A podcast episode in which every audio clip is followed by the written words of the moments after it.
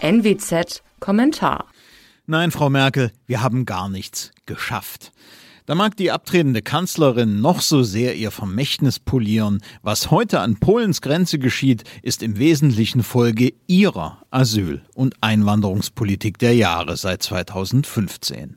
Um die Lage nachhaltig in den Griff zu bekommen, braucht es deshalb vor allem eins Abkehr vom Merkelismus.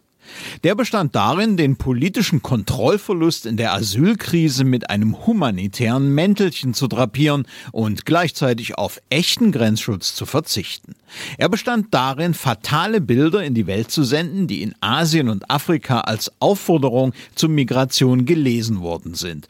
Und er bestand darin, sich am Ende auf Gnade oder Ungnade in die Hände des skrupellosen türkischen Machthabers Erdogan zu begeben, indem man ihm zum Pförtner Europas machte.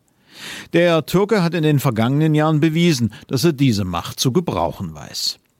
Die Ermutigung zur Migration nach Deutschland wirkt noch heute. Dazu tragen auch die üppigen, relativ leicht zugänglichen Sozialleistungen bei.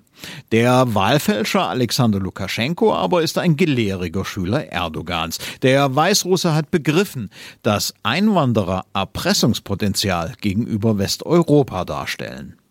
Was ist also zu tun? Erstens müssen Deutschland und die EU Polen unterstützen, wenn Warschau das wünscht. Bedingungslose Solidarität ist gefordert, schützt Polen doch ganz Europas Grenzen.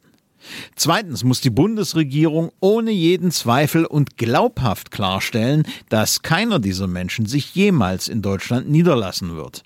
Australien hat das mit Erfolg vorgemacht. Drittens braucht es wirkungsvollen Druck auf Weißrussland und seinen Präsidenten. Wirkungsvoller Druck kann bedeuten Wirtschaftssanktionen bis zur kompletten Isolation. Flankieren müssen Berlin und Brüssel diplomatisch bei Lukaschenkos Schutzmacht in Moskau intervenieren. Viertens ist auf EU-Ebene eine kollektive Einwanderungspolitik, die sich an den Interessen Europas ausrichtet, noch immer überfällig.